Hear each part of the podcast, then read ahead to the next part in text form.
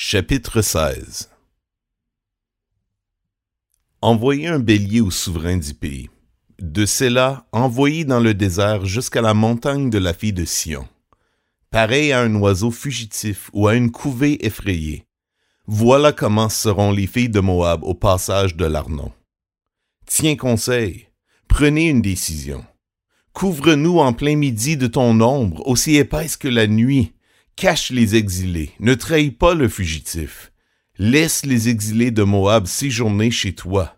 Abrite-les contre le dévastateur. En effet, l'oppression cessera, la dévastation prendra fin. Celui qui piétine le pays disparaîtra. Le trône s'affermira par la bonté. Et sur lui, dans la tente de David, on verra siéger en toute vérité un juge soucieux du droit et zélé pour rendre la justice. Nous avons entendu s'exprimer l'orgueil du très arrogant Moab, son arrogance, son orgueil et ses excès.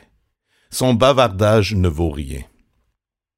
Voilà pourquoi Moab se lamente sur lui-même. Il se lamente tout entier.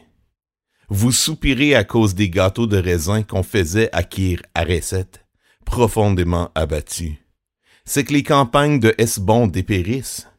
Les maîtres des nations ont brisé les ceps de la vigne de Sibma, qui s'étendait jusqu'à Jazer et s'égarait dans le désert, et dont les sarments se prolongeaient pour traverser la mer. C'est pourquoi je pleurai sur la vigne de Sibma autant que sur Jazer. Je vous arroserai de mes larmes, Hesbon et Éléalé. En effet, sur votre récolte et sur votre vendage, les cris des vendangeurs ont cessé la joie et l'allégresse ont disparu des vergers. Dans les vignes, plus de chants, plus de réjouissance. Le vendangeur ne presse plus le raisin dans les cuves. J'ai fait cesser les cris de joie. Voilà pourquoi je vibre intérieurement pour Moab, pareil à une harpe. Je suis profondément ému pour Kir Arez. Moab se présente. Il se fatigue sur les hauts lieux.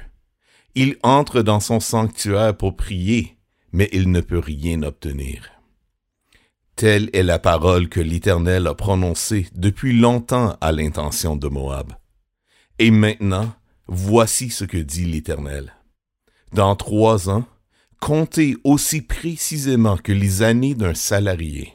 La gloire de Moab sera un objet de mépris, malgré toute sa population il n'en restera pas grand-chose, presque rien.